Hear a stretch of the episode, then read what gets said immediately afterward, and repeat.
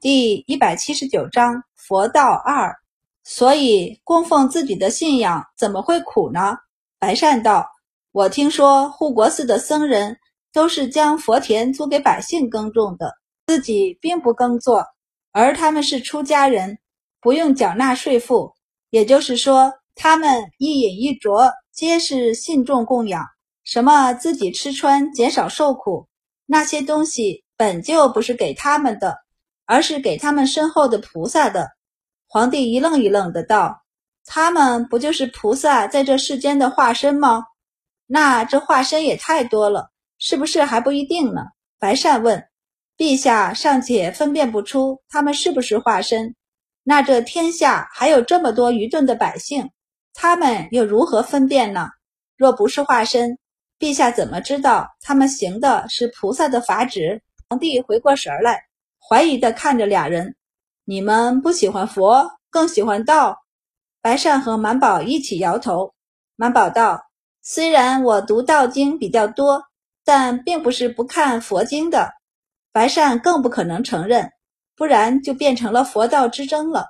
这不是他的本意。他道：“陛下，不论是佛还是道，他们与儒家、法家、墨家一样，不过是对治世、对人之所以为人的一种认知而已。”一般的人可以做一家之言，比如孔季酒，虽通读百家之言，却更推崇儒家；再比如老唐尚书，虽也百家皆学，但更信法家；而我们先生则更倾向于道家。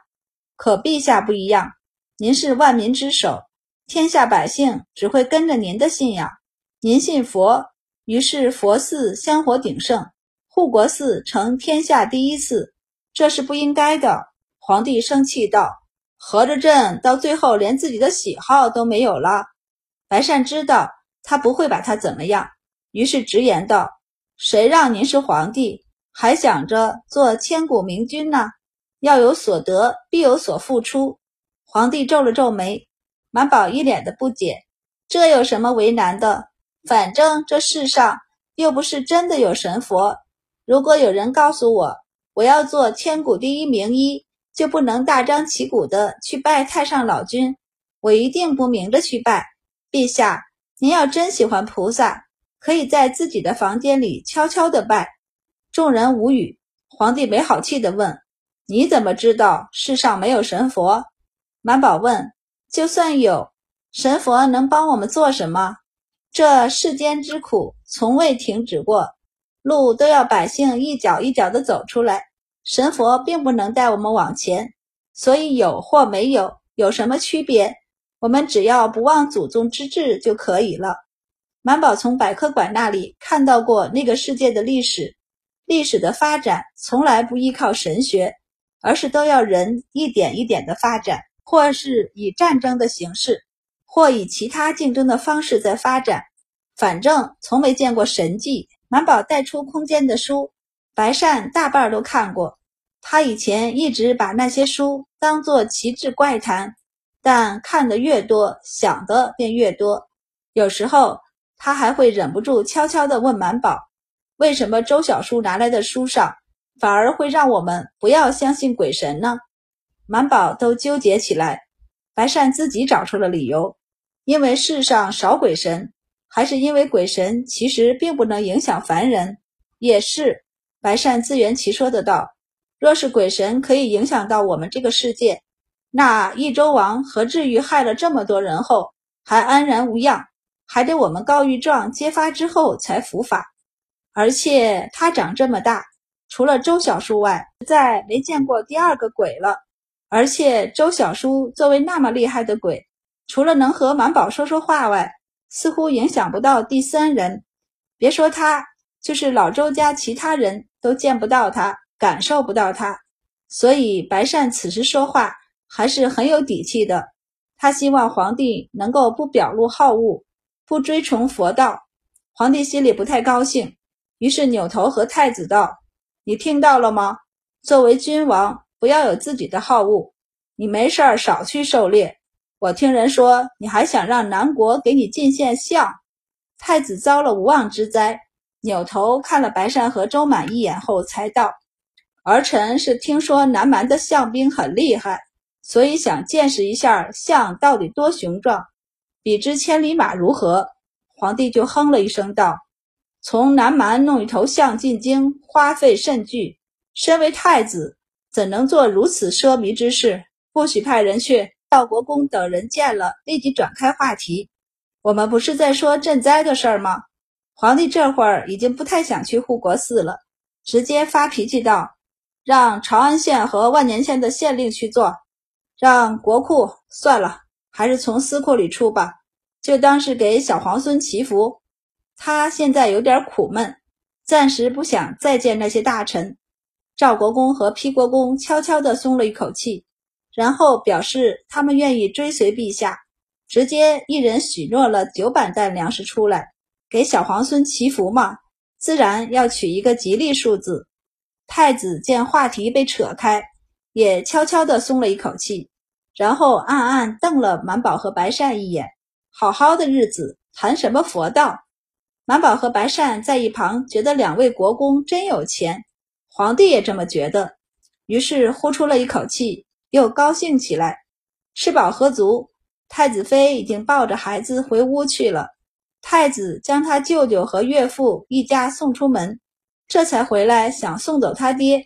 皇帝却没动弹，而是让五皇子领着明达、常玉。送皇后先回太极殿，同样被留下来的满宝和白善低垂着小脑袋站在墙角那儿，活像是做错了什么大事儿。皇帝坐在书桌前写写画画，给他刚出生的小孙子写好了一幅字后，抬眼看了一下俩人，觉得谅他们足够了，便放下笔，上前来吧。俩人一起上前，皇帝问道。知道错哪儿了吗？满宝揪着手指道：“知道，我们不该这时候提起这些事儿。今儿是给小皇子洗三扫兴。”皇帝微微点头。白善补充道：“我们也不该不给陛下面子，就算上谏，也该事后私下谈，不该当着大家的面说陛下。”皇帝微微点头，满意了，自觉面子够了，便扭头问送完人回来的太子。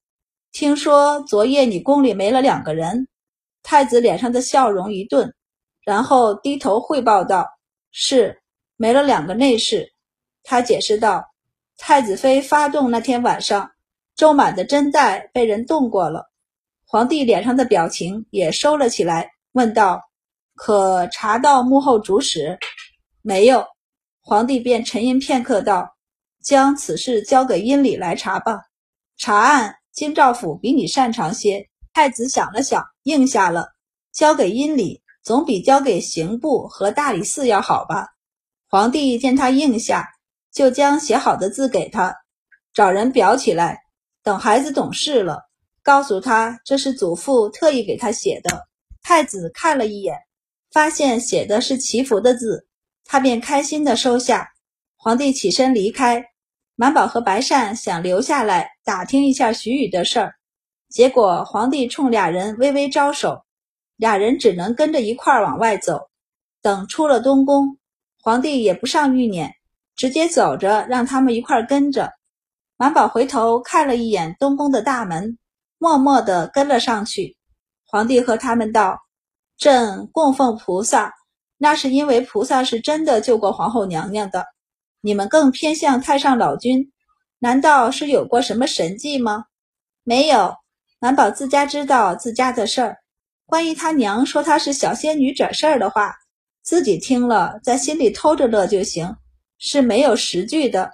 满宝道：“可是陛下，你怎么能知道那是菩萨救的，还是太医们的药起了效果呢？或是老天爷有感于娘娘的仁厚特许的呢？”他道。我想那段时间，陛下一定不止只做了求佛这一件事儿吧？皇帝就沉思起来，都快要走到太极殿了，他才从沉思中回过神来，叹了一口气道：“我年轻的时候征战沙场也不信神佛，可这年纪越大，越发现有些事儿是人力所不可达的，便是我富有天下，为一国之君，也有做不到的。”马宝和白善沉默，心中暗道：要是这世间的事儿都是人力能做到的，那他们要飞要成仙，岂不是也是一句话的事儿？他们打小就知道，这个世上好多事儿都是人力做不到的。皇帝叹息了一声，挥手道：“行了，你们回去吧。”俩人便停住了脚步，看着皇帝带着谷中一大群侍卫及内侍宫女走进太极殿去。俩人回头看向来路，得又得走上好久回东宫去。真是的，大人想事情，为什么一定要走路想？就不能坐着想吗？哪怕站在一处想也好啊。俩人对视一眼后，认命的往回走。而跟他们说了一通话的皇帝心情好多了。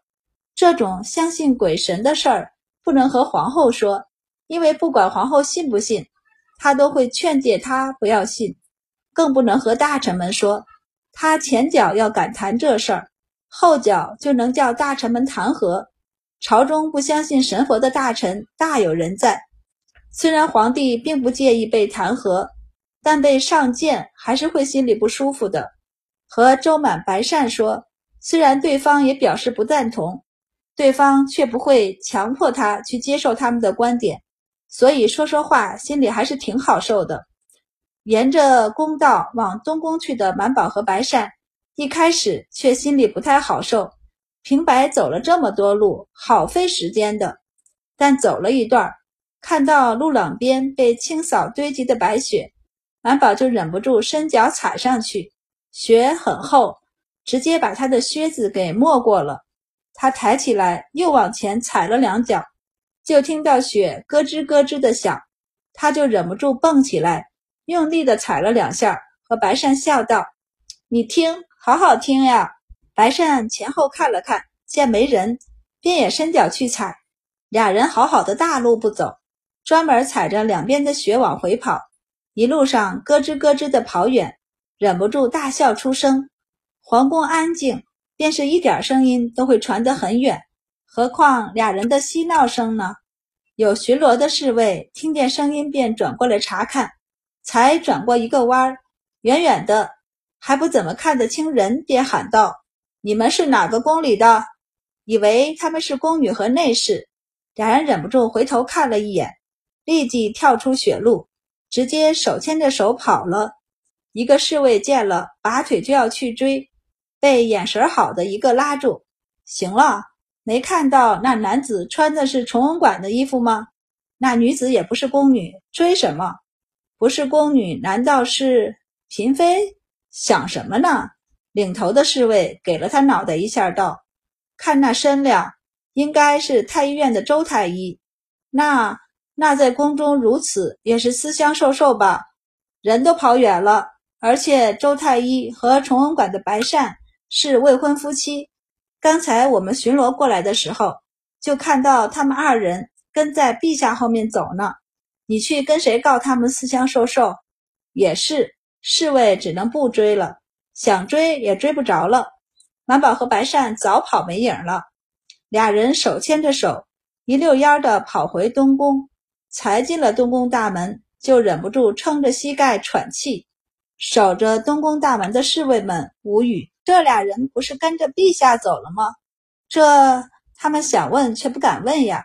满宝喘了好一会儿才缓过劲儿来，然后扶着白善的手往回走。俩人回到崇文馆，因为已经在太子那里吃过了，因此不饿。俩人分开，便各回各屋睡觉。徐宇被抓了，满宝还以为他暂时没有侍女了。结果他才回屋，便有一个宫女战战兢兢地过来请安，表示她是临时调派过来的。满宝见他似乎有些怕他，便点头道：“好，我知道了，你帮我打盆温水来就好。”小宫女应下，拿了木盆后，躬身退出去。满宝大概猜出他是因为徐宇的事儿害怕他，因此叹了一口气，什么都没问。脱了鞋子，洗过脸和手后，便躺到了床上。他决定先午睡，一切事情等午睡过后再说。今天进宫，他可是很早很早就起床了。满宝打了一个哈欠，躺下，等再醒来时，已经喂食过了。他连忙爬起来，换上衣服鞋子，就要去书楼。结果才出院子，就看到了背着手站在他院门对面一棵树下赏景的唐县令。满宝脚步一顿，想到了什么，上前和他打招呼：“陛下让殷大人来查东宫的事儿，殷大人把事情交给唐学兄了。”唐县令收回目光，笑着颔首：“聪明，你倒是清闲自在。我可是等了你好一会儿了。来吧，我们找个地方说说话。”被替换的是满宝的真代，不论是谁来查，肯定都要找满宝问话的。